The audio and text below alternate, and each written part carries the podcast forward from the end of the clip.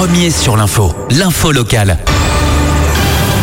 7h30, le point sur l'actualité locale avec votre journal préparé par notre rédaction. Les titres présentés par Wallis Glaise. Bonjour Wallis. Bonjour Arnaud et bonjour à tous. La Covid ne cesse de perdre du terrain en Polynésie. Pourtant, les cas graves restent présents. Les précisions dans quelques instants. Trois rafales et un 400 M dans le ciel polynésien ont joint. Les explications dans quelques instants. Et puis enfin, un premier opéra un tahitien bientôt interprété au finnois. Un point sur la situation sanitaire liée au Covid-19. Seulement 8 nouveaux cas en 72 heures. Voilà plus de 6 mois que la Covid n'avait pas aussi euh, peu circulé au Fénois. Les autorités n'ont détecté que 8 nouveaux cas de Covid depuis vendredi. Cette baisse constante d'intensité de l'épidémie avait commencé dès le mois de décembre, bien avant la fermeture des vols aux touristes et semblant pouvoir aboutir à 14 ans obligatoires aidant à une éradication de l'épidémie dans les semaines à venir.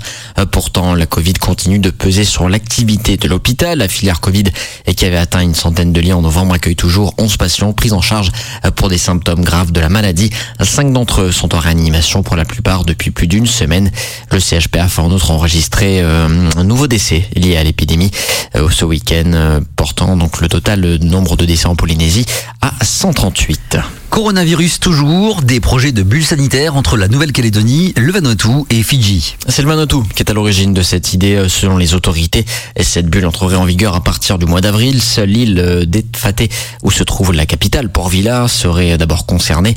Les autres îles de l'archipel vanuataise resteraient dans un premier temps interdites d'accès pour le gouvernement local, cité par Calédonie la première. La reprise des rotations avec Nopéa euh, permettrait la reprise de l'activité économique dans la capitale et notamment celle du tourisme. La création de cette n'est pourtant pas pour l'heure confirmée côté calédonien.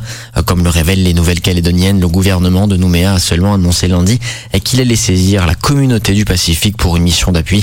Il s'agira justement d'étudier la faisabilité d'une bulle sanitaire entre la Calédonie et Vanuatu, mais aussi entre la Calédonie et Fidji.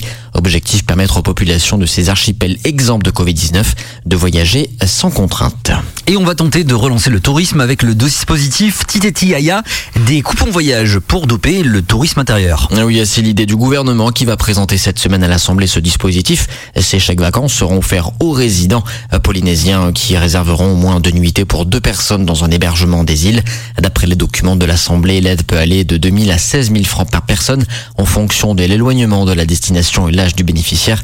Pour la ministre du Tourisme, Nicole Bouteau, qui s'exprimait jeudi soir sur la question, il s'agit de sauver le secteur touristique, mais aussi de pousser les Polynésiens à utiliser leur épargne. Écoutez-la. Notre objectif est de faire en sorte, dans cette situation de quasi-fermeture des frontières, de pouvoir booster la consommation intérieure et d'inciter les ménages polynésiens à en consommer également en Polynésie et au plus loin de Tahiti également. Les ménages polynésiens ont en 2020 cumulé 21 milliards d'épargne. Donc l'objectif, c'est aussi de stimuler, de mobiliser une partie de cette épargne pour que l'économie intérieure de la Polynésie nous permette en tout cas de tenir euh, le coup tant que l'on peut sur euh, cet exercice 2021. Le dispositif doit être voté ce jeudi à l'Assemblée et faire l'objet d'arrêtés d'application dès la semaine prochaine.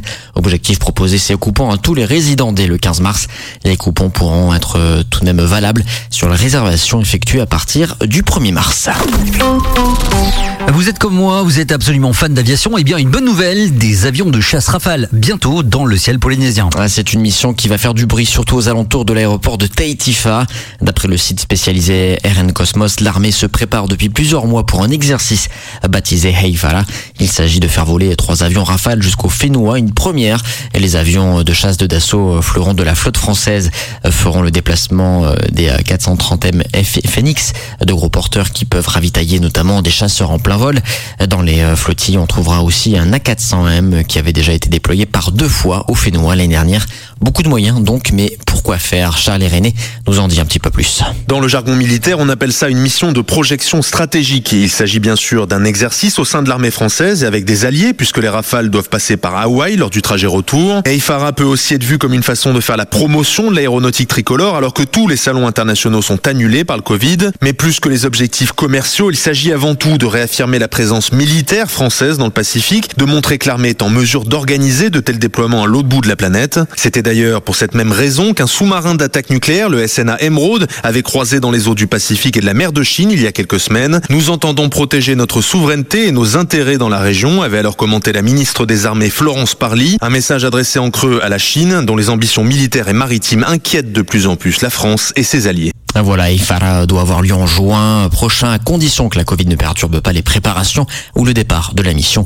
Le dernier exercice de ce type avait tout de même mobilisé quelques 170 militaires.